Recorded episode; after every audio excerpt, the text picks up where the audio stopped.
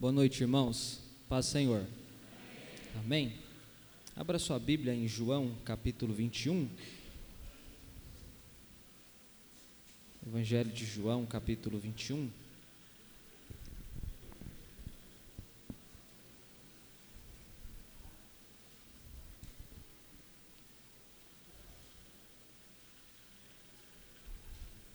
Vamos orar pedindo ao Senhor que nos abençoe, que Ele fale conosco por meio da palavra.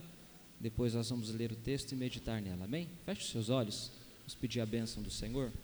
Deus, obrigado por estarmos aqui na Tua presença. Nesse momento nós vamos ouvir a ministração da Sua palavra. Fala aos nossos corações, orienta-nos. O Senhor sabe aquilo que nós precisamos ouvir e só o Senhor, só o Teu Espírito pode falar no nosso coração de modo que nós possamos nos render em obediência. Portanto, faça isso em nós nessa noite. Pedimos em nome de Jesus. Amém. João 21, eu vou fazer a leitura a partir do versículo 1. Peço que você me acompanhe. Diz assim: Depois disso, Jesus se manifestou outra vez aos discípulos junto ao mar de Tiberíades. Foi assim que ele se manifestou.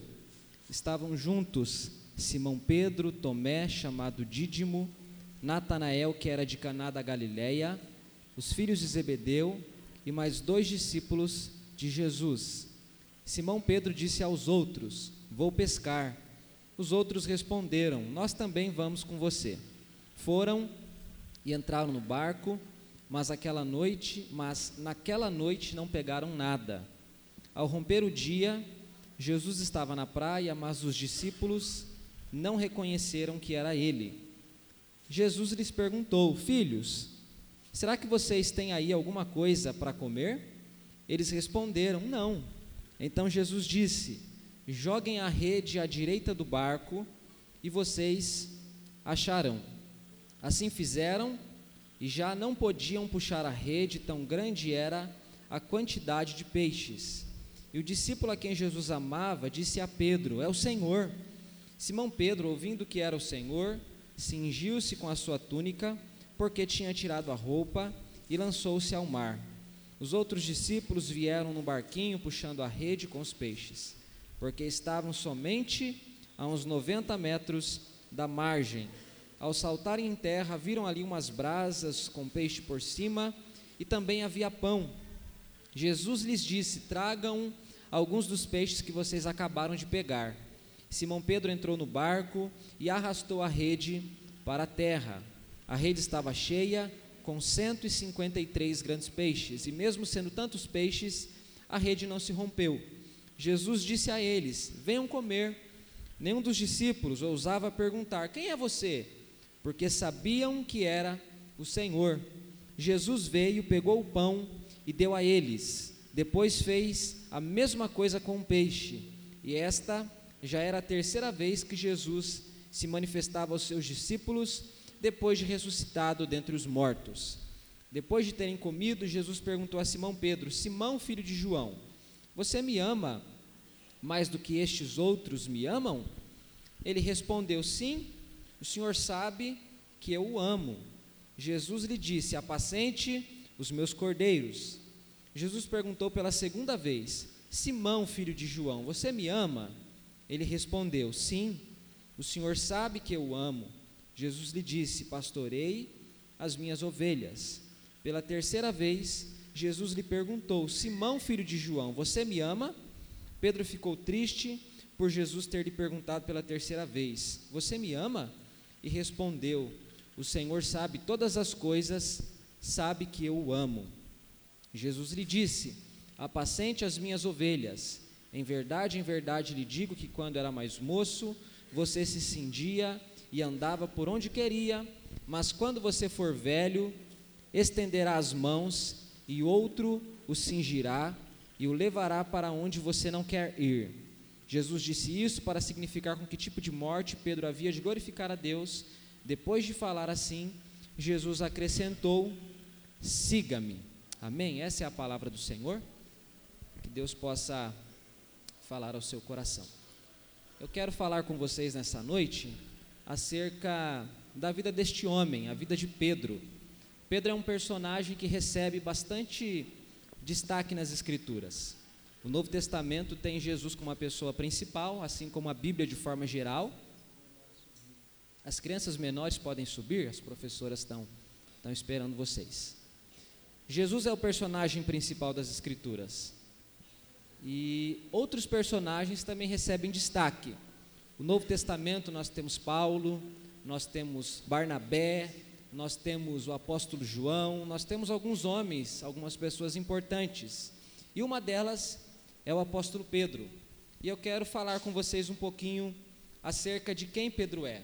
Eu acredito que é uma palavra propícia para o pastor Jair, que hoje é ordenado ao ministério, e é uma palavra propícia para cada um de nós, para cada um de vocês que aqui estão. Pedro, primeiro, era um pescador. Essa é a primeira coisa que a gente sabe a respeito da vida de Pedro. O capítulo 4 de Mateus, versículos 18, 19 e 20 mostram isso. Pedro está no barco, no mar da Galileia, pescando com seu irmão e mais outros dois amigos, outros dois homens. E Jesus aparece ali no meio deles e diz para eles assim: Deixem as redes e venham me seguir. É simples assim o começo da história de Pedro na Bíblia. A gente não sabe o que aconteceu com Pedro por décadas antes desse, desse relato e dessa expressão de Jesus em relação a Pedro: Deixe as redes e me siga. Pedro é considerado o discípulo de Jesus que tinha mais idade. Pedro já era um homem, talvez de meia idade, quando Jesus o chama para ser seu discípulo. E Pedro então já tinha vivido bastante. E a profissão de Pedro é a profissão de um pescador, uma profissão bastante é, comum é, naquela época, naquela sociedade. Então, ao que parece, pela leitura que a gente faz nas Escrituras, especialmente os Evangelhos, Pedro era um camarada bastante experimentado na pescaria, assim como eram todos os outros discípulos. Esse texto aqui que nós lemos, de João 21, fala de sete discípulos. Então, dos doze, pelo menos sete eram pescadores. Nós temos Mateus, que era coletor de impostos, nós temos Judas, que era de um partido da época, um outro Judas. Você tem Judas dos Iscariotes, enfim, mas mais da metade deles eram pescadores. E o pescador é um homem corajoso que desafia o mar, que desafia o tempo, que desafia o clima. É um camarada minucioso que precisa ter persistência. Não aquele pescador de final de semana, sabe? Aquele que vai lá para o pesque pague e paga um peixão e tira a foto e fala o que eu pesquei. Não, não é esse pescador não. É o pescador mesmo, aquele que vive da pesca, aquele que está dia e noite desafiando o vento, o mar, enfim, a, o tempo desfavorável. Pedro é um desses homens, um homem que pesca por profissão, que traz alimento para sua casa através da profissão que exerce. E quando Jesus chama Pedro, Jesus diz para ele deixar as redes e passar a segui-lo. Então Jesus está propondo para Pedro uma reorganização da sua vida. Na verdade, Jesus estava dizendo para Pedro: Pedro, até agora a sua vida funcionou de um jeito que agora ela precisa funcionar não mais desse jeito, mas de outro jeito. Até agora a sua vida girou em função dessas coisas que você faz corriqueiramente. Você acorda, você vem para o barco, você arruma as redes, quando elas estragam, você as conserta, você põe a rede, você puxa, você pega os peixes, você comercializa os peixes. É disso que você tem o seu sustento. Até agora a sua vida aconteceu em função dessas coisas que são comuns para você. Mas agora eu tenho para você um chamado diferente eu chamo você para não fazer a sua vida mais acontecer em função da profissão e das outras coisas que você exerce, mas agora eu chamo você para fazer a sua vida funcionar a partir de um relacionamento pessoal que você deve ter comigo. Então Jesus chama Pedro para ser o seu discípulo. E no contexto bíblico, tornar-se discípulo de Jesus é estar ao lado de Jesus. Essa é a intenção do discipulado. Quando Jesus chama Pedro, Pedro está o tempo todo com Jesus. Se você ler os quatro evangelhos, você vai perceber isso, não apenas Pedro, mas também os outros onze discípulos. No meio dos doze tem um grupo que parece que está um pouco mais próximo de Jesus, o famoso trio Pedro, Tiago e João. Mas todos os outros partilhavam, desfrutavam dessa relação de proximidade em relação a Jesus. Então, a primeira coisa que a gente sabe a respeito de Pedro nas Escrituras é que Pedro era um pescador. Tudo bem, pastor, o que isso tem a ver com a minha vida, né? Eu não sou pescador. mas você com certeza tem uma profissão, você com certeza é, vive a vida e a sua vida acontece em função de alguma coisa. Foi dito aqui agora numa apresentação, as mulheres, né? Se doam para os filhos e por tanto tempo elas fazem dos filhos a própria vida. Os homens trabalham, as mulheres trabalham, exercem profissões, têm funções, têm papéis que desempenham. E a grande questão é, irmãos, que quando nós nos encontramos com Jesus, ou quando Cristo nos encontra primeiro e faz desse encontro primeiro um encontro cotidiano e diário, nós precisamos reorganizar a nossa vida, não em função das tarefas que a gente já desempenha há décadas e décadas, mas a gente precisa agora reorganizar a vida em função desse encontro que Jesus teve conosco. Então, essa é a primeira coisa. Para um homem que foi chamado para ser um pastor, isso aconteceu necessariamente. Isso precisou acontecer. Mas o mais interessante é que antes da Bíblia falar de Pedro como sendo um apóstolo, a Bíblia fala de Pedro como sendo um discípulo.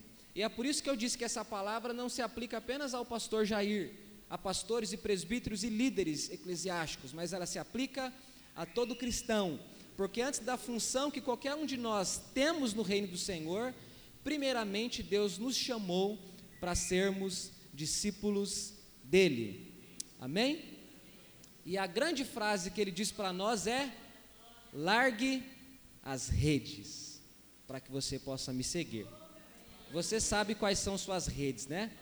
Você sabe o que é que você precisa deixar para reorganizar, para colocar Cristo no centro da sua vida. A segunda coisa que a Bíblia fala acerca de Pedro é que Pedro é um discípulo, então. Primeiro, ele é um pescador. E ele nunca deixou de ser um pescador. Um camarada que anda de bicicleta nunca deixa de saber como andar de bicicleta. Um camarada que no passado corria, nunca deixa de saber correr. Um camarada que jogava bola, nunca deixa de saber jogar bola. É assim que a gente faz. A gente pode ficar destreinado, a gente pode ficar assim, sem intimidade com aquelas coisas, mas um pouco de, de exercício, de retomar a rotina, essa afinidade é reconquistada. Ao que eu sei, ao que parece, Pedro nunca deixou de ser um pescador mas ele passou a ser um discípulo, um discípulo que sabia pescar. E como discípulo, lá no capítulo 10 de Mateus, ele recebe autoridade junto com os outros 11 apóstolos para libertar pessoas que estavam possessas por espíritos malignos. Mateus 10 diz: Jesus dá para eles autoridade, e eles agora podem curar enfermos, eles podem realizar milagres. E quando você lê os evangelhos, eles voltam alegres, extasiados, dizendo: Senhor, no teu nome, os possessos ficam libertos, os cegos vêm, os coxos andam, as coisas impossíveis se tornam possíveis, as coisas são diferentes, porque Pedro e os, e os demais homens receberam agora, como discípulos de Jesus, autoridade espiritual para lidar com o reino das trevas, para triunfar sobre aquilo que a Bíblia chama de era em que Satanás é o príncipe. Como discípulo, Pedro também tem medo do mar, mesmo sendo um pescador. O capítulo 14 de Mateus diz que Jesus está é, tá andando sobre as águas e diz para Pedro: Venha ter comigo. E Pedro diz, primeiro, antes de Jesus dizer: Venha ter comigo, Pedro diz: Senhor, se o Senhor me mandar ir daqui até aí, eu vou. E, Pedro, e Jesus diz: Então venha. E Pedro vai. Agora a gente não pode perder isso de vista. Pedro é o pescador que está acostumado para o mar. Pedro sabe possivelmente a profundidade dos locais, né? Porque ele tem que lançar a rede, porque ele tem que ir com barco. Pedro está acostumado, ele faz aquilo por anos, por décadas. Só que sendo pescador, ele não deixa de ser homem. E por isso ele teme o mar, que é profundo e que, mesmo sendo conhecido, é desconhecido. Nenhum pescador domina o mar. Ele conhece o mar, mas não conhece por inteiro. Não conhece no sentido de saber tudo sobre o mar. E Pedro então sente medo, e você conhece essa história. E eu tenho que ser bem rápido e objetivo por causa da ocasião e por causa da extensão da história de Pedro, que é grande, né? E Pedro então clama a Jesus por socorro. E Jesus socorre Pedro. E depois diz para ele: Você é um homem de pequena fé. Então, olha que interessante. Um discípulo tem tanta autoridade sobre os demônios e as doenças, como também tem medo do mar, tem medo de afundar, tem medo de afogar. Um pouquinho para frente, no capítulo 16 de Mateus, Jesus pergunta para os discípulos: Quem as pessoas dizem que eu sou? O que estão falando de mim? Ah, o Senhor é Jeremias para uns, Elias para outros, o Senhor é isso, é aquilo, e vocês? E Pedro toma a frente, toma a palavra e diz: Tu és o Cristo, o Filho do Deus vivo. E Jesus diz para Pedro: Feliz é você, Simão Pedro, e não foi carne ou sangue que te deu esse saber, mas isso te foi revelado pelo meu Espírito. Então, Pedro, como discípulo, é alguém que confessa a divindade de Jesus, porque chamar Jesus de Cristo é dizer que Jesus é Deus, da mesma essência do Pai. E Jesus diz para Pedro: Isso é obra do Espírito, ninguém sabe disso. Lendo, ninguém sabe disso, estudando, ninguém sabe disso de outro modo a não ser sendo convencido pelo Espírito Santo a respeito disso. Um capítulo à frente, Mateus 17, Jesus chama três dos discípulos e vai a um monte, e lá ele permite que os discípulos vejam um pouco da glória que ele tem e que ele abre mão por um pouco de tempo quando ele vem à terra naquilo que a gente chama de encarnação. E ali o texto diz que as roupas de Jesus eram brancas, como nenhum lavandeiro poderia deixar nenhum branco tão branco daquele jeito na época. E eles ficaram extasiados. E Pedro diz o que para Jesus? Senhor, está tão bom aqui. Nós até cantamos, bom estarmos aqui louvando a Deus. Eu acho que é, tem a ver com esse texto, essa canção. Por que, que a gente não faz três tendas? Uma para ti, uma para Elias, uma para Moisés? Vamos ficar por aqui. E aqui tem uma coisa interessante a respeito de Pedro. Ele fica extasiado com a experiência extraordinária. E ele se esquece da missão ordinária. Ele se esquece que Jesus o chamou para ser discípulo não para ficar vendo um branco mais branco do que qualquer branco que já se viu no mundo, mas Jesus o chamou para ser discípulo para ir aos possessos, para ir aos enfermos, para ir aos perdidos. E ali ele fica preocupado com aquilo que é encantador e se esquece daquilo que era tão simples, mas tão necessário que não poderia de, de forma alguma ser esquecido. Olha quanta coisa a respeito de um homem que é discípulo, olha quanto desafio a gente tem. Como discípulo, Pedro não está isento de cumprir os seus deveres de cidadão, ele paga imposto. Capítulo 17 de Mateus. Esse mesmo Pedro, num ímpeto, quando Jesus está sendo preso, quando Judas vem com aquela aquele bando de gente armado com paus, com varas, né? E Jesus diz para eles assim: o tempo todo eu estava solto por aí, vocês nunca me trataram dessa forma. Por que, que vocês vêm agora assim? Eu sou algum, algum rebelde, algum chefe de, de gangue, de alguma coisa? E Pedro puxa uma espada e, e decepa a orelha de Malco, servo, se eu não estiver enganado, do sacerdote, do sumo sacerdote, de alguém que estava ali no meio, né? Num ímpeto, numa reação, talvez para defender a si mesmo e também para defender Cristo, né?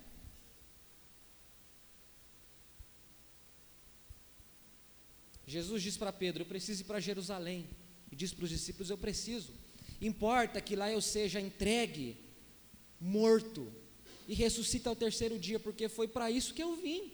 E Pedro diz para Jesus: O Senhor não vai para lá coisa nenhuma. E Jesus diz para ele: Para trás de mim, Satanás. Você não pensa nas coisas de Deus, mas nas suas próprias coisas. E talvez aquilo que é o ponto mais dramático da história de Pedro. Jesus diz para Pedro: Pedro, você vai me negar. E Pedro diz: Nunca. Os outros podem te deixar. O senhor tem 11 homens que com certeza te negam, mas o senhor tem um deles que não nega. Esse sou eu. Eu não piso na bola. Eu sou amigo ponta firme. Eu sou fiel.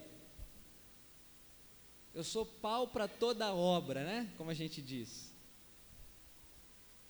E Jesus diz para Pedro assim: Pedro, eu orei por você e por isso Satanás não peneirou você. E a gente conhece a história. Jesus é preso, Pedro e João estão seguindo Jesus, o texto diz, isso está especificamente do Evangelho de João.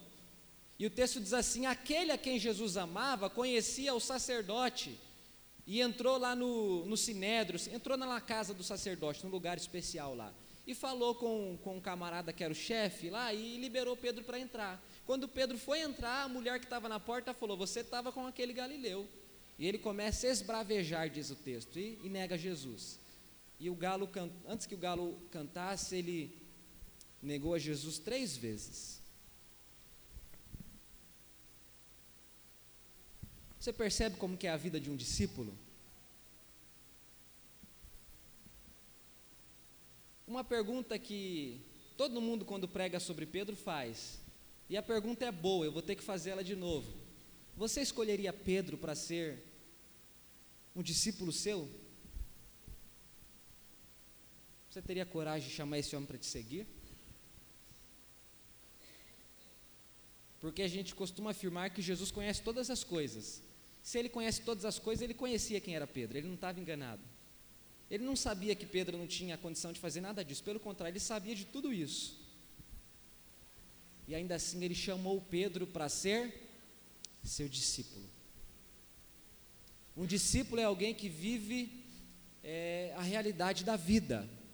Um discípulo é alguém que experimenta a vida como ela é. Ele diz: Tu és o Cristo, filho do Deus vivo. E Jesus diz para ele: Que coisa bonita, o Espírito Santo te deu esse entendimento. E na cena seguinte ele diz para Jesus: Não, o senhor não vai para Jerusalém. E Jesus diz para ele assim: Para trás de mim, Satanás. Você não pensa nas minhas coisas, mas nas suas. Um discípulo é aquele que ora com os possessos e os possessos são libertos, que ora com os enfermos, os enfermos são curados. Mas ao mesmo tempo, às vezes ele é autossuficiente, ele crê mais daquilo que ele sabe dele do que daquilo que Cristo sabe a respeito dele. E a gente dá um nome para isso de autoconfiança, não sei que nome é que você dá para isso. E Pedro quebra a cara. Pedro quebra o nariz. Nós frequentemente, principalmente nós, cristãos presbiterianos reformados, cremos na ação do Espírito Santo, nos dons do Espírito Santo, a gente fica extasiado com fogo, com essas coisas, com queima, com tudo, e a gente fica no extraordinário, a gente se esquece de que nós temos uma missão ordinária diariamente. Eu não estou dizendo que essas coisas não têm o seu valor, que elas não pré, não estou dizendo nada disso. Eu só estou dizendo que a vida cristã é feita mais de coisas ordinárias do que de coisas extraordinárias. Todo dia eles iam para a beira da estrada fazer o que eles tinham para fazer, mas foi numa única vez que Jesus se transfigurou perante eles. Não dá para comparar uma situação com três anos de caminhada ao lado de Jesus. Aquilo que é comum, aquilo que é natural, é para o dia a dia. Irmãos, nós não fomos chamados para sentir, nós somos chamados para crer.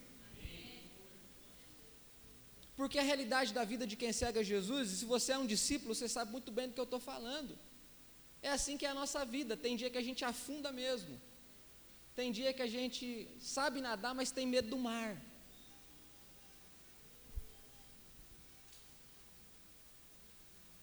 Essa é a vida. Uma terceira coisa. Pedro é um discípulo restaurado pelo seu Senhor. Você já notou que a Bíblia fala bastante coisa a respeito de Pedro? Eu tentei sintetizar aqui um pouco daquilo que a Bíblia diz. E eu, pelo menos, nunca vi Pedro sofrendo porque cortou a orelha de Malco. Eu nunca vi Pedro sofrendo porque Jesus disse para ele assim: para trás de mim, Satanás. Mas Pedro, ao que a Bíblia mostra, sofreu bastante depois de ter negado Jesus. E quando você lê o Evangelho de João, a sensação que se tem é que o Evangelho termina no capítulo 20. Leia comigo o capítulo 20. O versículo 30 e 31 do capítulo 20.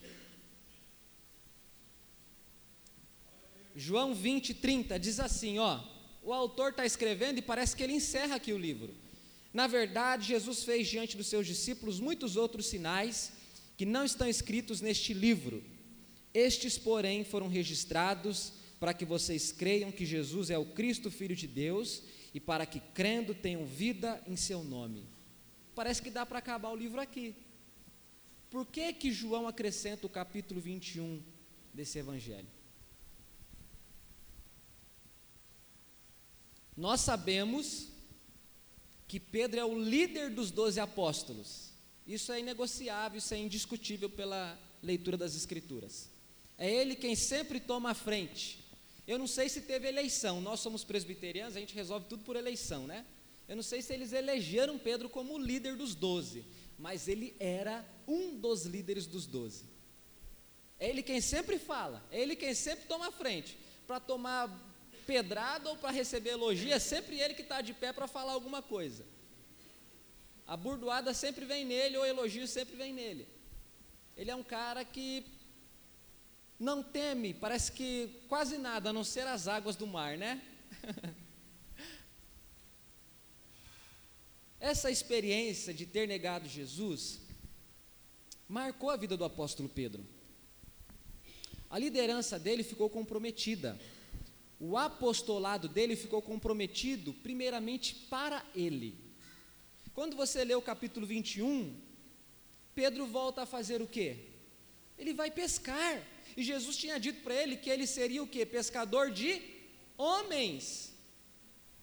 Ele volta a pescar. E a liderança de Pedro é tão grande que olha que diz o versículo 3 do capítulo 21. Simão Pedro disse aos outros: Vou pescar. Os outros responderam: Nós também vamos com você. Ele não diz, venham comigo, os outros dizem, se você vai, nós vamos juntos. E ao que dá a entender, Pedro vai pescar porque está um tanto perdido, desiludido, desgostoso, sofrendo com aquilo que ele fez para Jesus. Afinal, irmãos, Jesus tinha dito para Pedro, Jesus tinha falado: Pedro, você vai me negar. Você já imaginou a vergonha que esse camarada deve ter sentido? Você já imaginou qual foi o sofrimento que esse cara deve ter sentido? Como é que olha para Jesus depois de Jesus ter te avisado que você vai negá-lo e você dizer para ele, não vou, e você nega e Jesus olha nos seus olhos? Como é que você olha para ele nessas horas? O que é que você faz? Abre um buraco e enfia a cabeça dentro, igual o avestruz que faz isso, né? Que, que você faz? Pedro parece estar perdido quanto àquilo que Deus o chamou para fazer. E Pedro então faz o que? Vai pescar.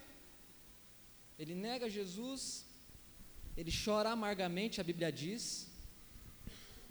Ele chora, esse texto está registrado, acho que nos três ou nos quatro evangelhos, eu não lembro. Ele chora muito, só que é curioso que Jesus o chama para deixar de ser um pescador de peixes para se tornar um pescador de homens. E quando ele volta a pescar peixes, ele pesca a noite toda e não pesca nada. Eles ficam a noite inteira pescando. Versículo 5: Nós vamos com você, os outros responderam. Foram e entraram no barco, mas naquela noite não pegaram nada. Jesus está ensinando para Pedro aqui uma lição que eu acredito que ele nunca mais esqueceu. Jesus está restaurando Pedro.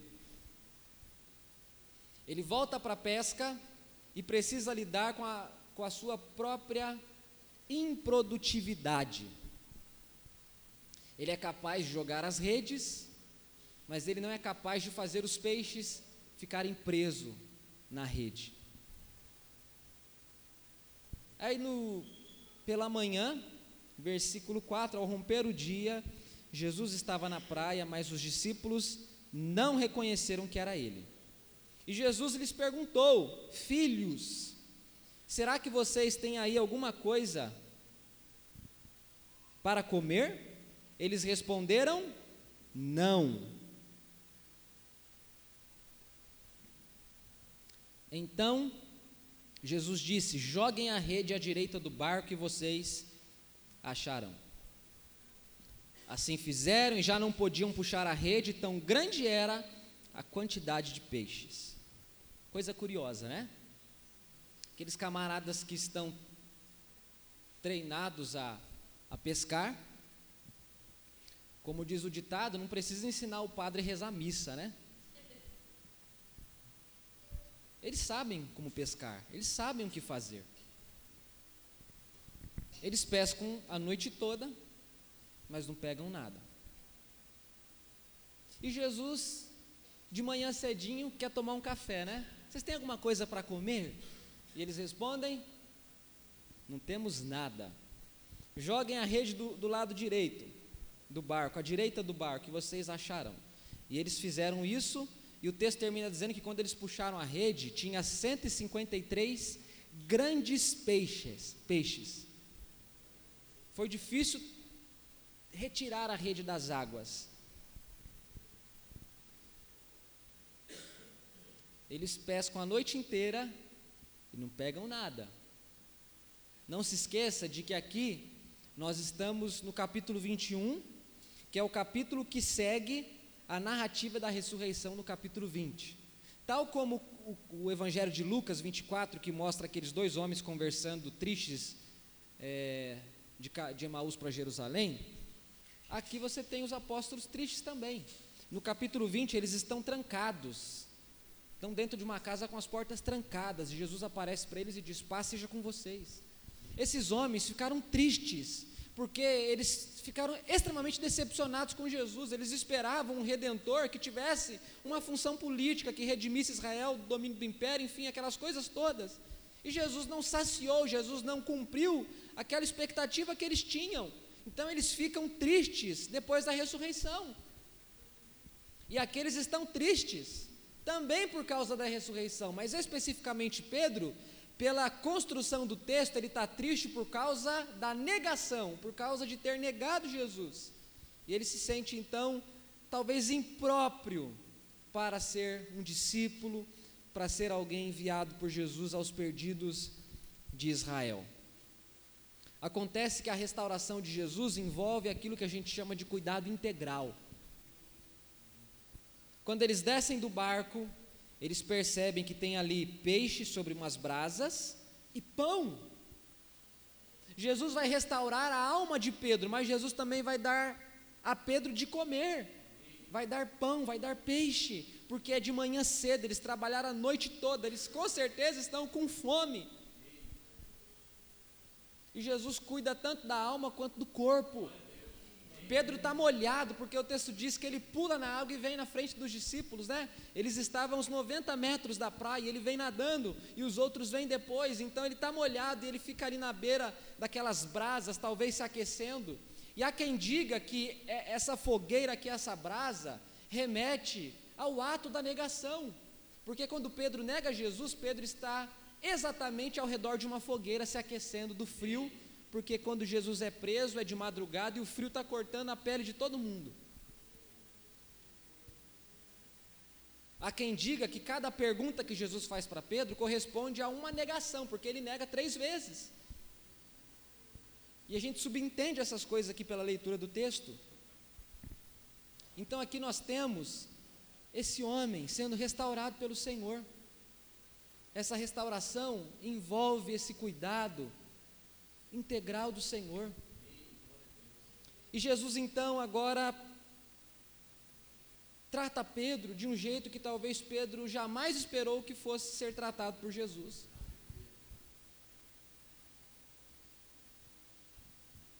Eu pergunto para você, quando você tem um combinado com alguém e quando esse combinado não sai do jeito que foi combinado, a primeira cena que você encontra com essa pessoa, como é que vocês conversam? Como é que é esse encontro? Hã? Só dê risada, não responde não, é melhor. Você combinou alguma coisa e o combinado foi por água abaixo. Primeiro encontro dessas duas pessoas, como é que é? Seu enrolado, seu isso, seu aquilo, né? Seu um furão, não sei lá como é que é. É engraçado, O texto diz assim que eles sabiam quem era Jesus, porque num dado momento, num primeiro momento, eles não sabem que Jesus é Jesus. Até que João diz assim: é o Senhor. e agora eles sabem, e João escrevendo o texto diz assim: ninguém ousava perguntar, todo mundo sabia quem era e todo mundo ficou quietinho. Ninguém chegou a dizer: quem que é o senhor? Quem, qual que é seu nome? Você é filho de quem? Qual que é seu sobrenome? De onde é que você vem? Ninguém faz pergunta alguma. Eles ficam, ó, pacto do silêncio. Vamos comer churrasco de peixe sem perguntar para Jesus se Jesus é Jesus mesmo. E o texto diz: Esta já era a terceira vez que Jesus se manifestava aos discípulos. Eles comeram, versículo 15. Jesus pergunta a Pedro, perceba que Jesus se dirige a Pedro. Cristo quer um tempo a sós com Pedro. E parece que é a sós, mas é também público, porque Pedro está na companhia dos outros homens. A negação foi pública, a restauração é pública. Simão Pedro, filho de João, você me ama mais do que estes outros me amam? Olha a pergunta que Jesus faz para esse camarada. Pedro tinha dito para Jesus: Estes outros podem te negar, mas eu não te nego. Aí Jesus pergunta: Você me ama mais do que estes outros? Sim, o Senhor sabe que eu o amo. E não descreia de Pedro, não, ele é sincero, com certeza ele amava. Com certeza ele amava. Jesus pergunta, aí tá, Pedro diz: O senhor sabe que eu amo. Por que, que o senhor pergunta coisas que o senhor já sabe, né? Apacente os meus cordeiros. A segunda vez, Simão, filho de João, você me ama? Senhor, o senhor sabe que eu te amo. Pastorei as minhas ovelhas. Pela terceira vez, Jesus lhe perguntou: Simão, filho de João, você me ama? Aí o texto dá uma informação diferente. Pedro ficou triste por Jesus ter perguntado pela terceira vez: Você me ama? Parece que aquilo tocou o coração do Pedro. Não tinha mais o que fazer. Pedro estava frente a frente com Jesus e Jesus estava perguntando para Pedro: Pedro, você me ama? Senhor, o Senhor sabe todas as coisas e sabe que eu o amo. Apacente as minhas ovelhas. A restauração é a restauração da pessoa e do seu ministério. É a restauração da pessoa e do seu ministério. Como é que eu sei disso? Como é que você pode saber disso? Porque Jesus diz para Pedro: apacente as minhas ovelhas. Pedro era pastor, Pedro era apóstolo.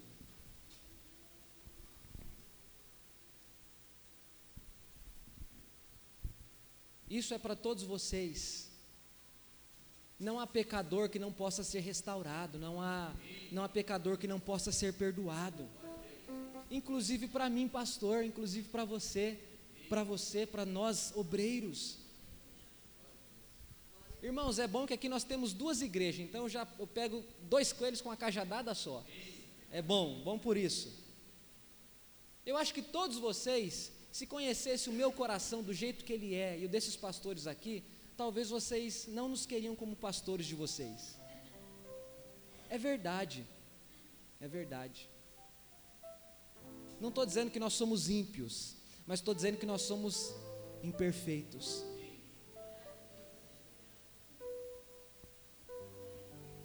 curioso é que Jesus conhecia o coração de Pedro.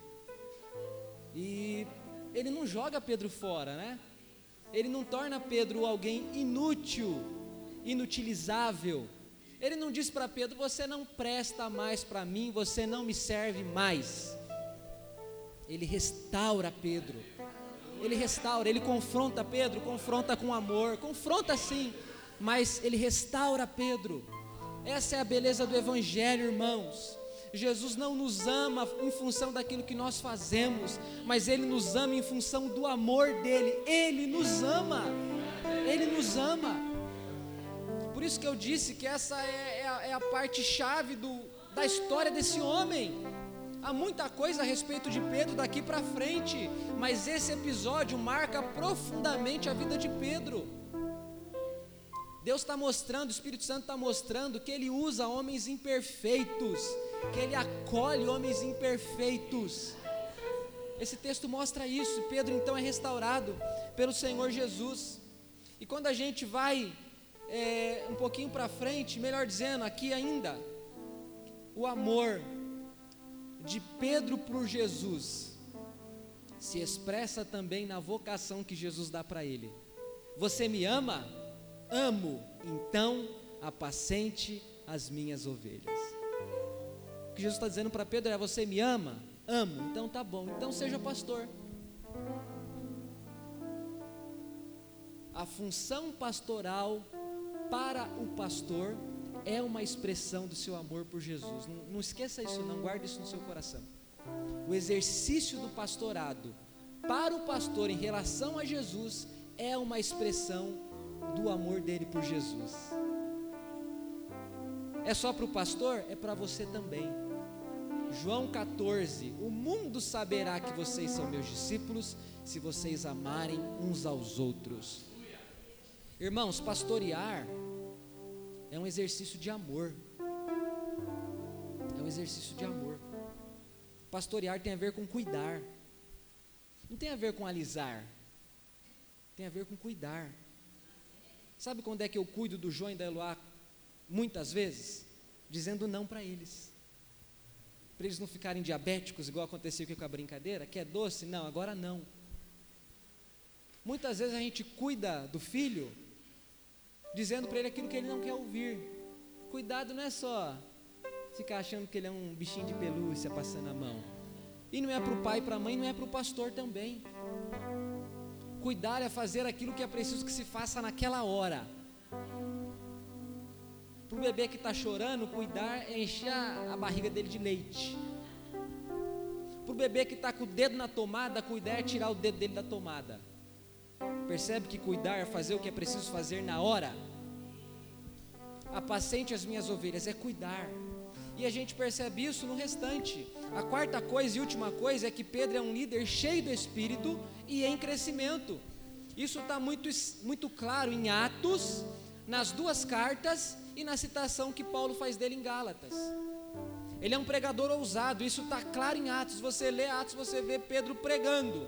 Este homem que vocês crucificaram, este homem que vocês mataram, Deus o fez Senhor e Cristo. Essa é a expressão de Pedro em Atos. E não tem prisão, não tem açoite, não tem nada que segure esse camarada. Ele é uma testemunha da ressurreição. A vida dele é cristocêntrica. O capítulo 3 de Atos, ele e João estão indo para o templo orar e tem aquele homem coxo, eles curam o homem, né? O Espírito Santo cura, Deus cura através deles e o povo começa a bajular. E eles dizem: "Por que que vocês estão nos bajulando? Nós não fizemos nada." Esse homem está de pé pelo poder de Cristo Jesus. Eles poderiam ter ficado cheios, mas eles não ficaram. Não fomos nós, nós não fizemos nada foi o poder do nome de Jesus. Ele nos deu autoridade para orar, para expulsar demônios, orar com enfermos. Eles têm consciência disso. Tem discernimento espiritual. O Ananias e Safira estão mentindo contra o Espírito, e Pedro diz: Vocês mentiram contra o Espírito. Padece prisões e sofrimentos, capítulo 4 e capítulo 5 de Atos é um pastor agregador. A igreja de Jerusalém envia Pedro para outras igrejas que estão nascendo, para fortificar a fé dos irmãos. E ele fica seis meses, um ano, alguns meses em um lugar, em outro, em outro, para edificar a fé de uma igreja que é bebezinha ainda, que está engatinhando na fé. Mas esse camarada cheio do Espírito que está crescendo não é perfeito. Não confunda ser cheio do Espírito com perfeição porque ele ainda tem um coração duro para receber um gentil dentro da igreja. E Deus dá para ele aquela visão no capítulo 10 do lençol cheio de animais: mata e coma. Nunca comi pururuca, né? Nunca comi toicinho. Mata e coma. Não torne impuro aquilo que eu purifiquei. Ele padecia dessa, ele mancava dessa perna, né? Em Gálatas, Paulo censura Pedro. Paulo diz para Pedro assim: Pedro, você é um frouxo, você é um mole. Quando tem um grupinho de, de gentil, você faz-se de gentil. Você fala igual gentil, você come igual gentil, você anda igual gentil, você é um gentil escrito. Chegou um, dois, três, quatro, cinco judeus e faz um grupinho de judeu, você esquece dos gentios e você agora é um judeu escrito. Você não come carne de porco, você não faz isso, você é hipócrita, Pedro. Paulo briga com Pedro, eles discutem, o texto diz. Paulo confronta Pedro face a face, é a expressão que ele usa. Perceba, um homem cheio do Espírito não é um homem perfeito, mas é um homem que ouve o Espírito Santo. Você lê as cartas de Pedro e Pedro é um pastor que exorta com amor. Ele escreve para uma igreja que está sofrendo debaixo de perseguição. Ele escreve para uma igreja que está sofrendo com a intromissão de falsos líderes no seu meio. E ele diz: Ó, condenem, não recebam, não façam isso, façam aquilo.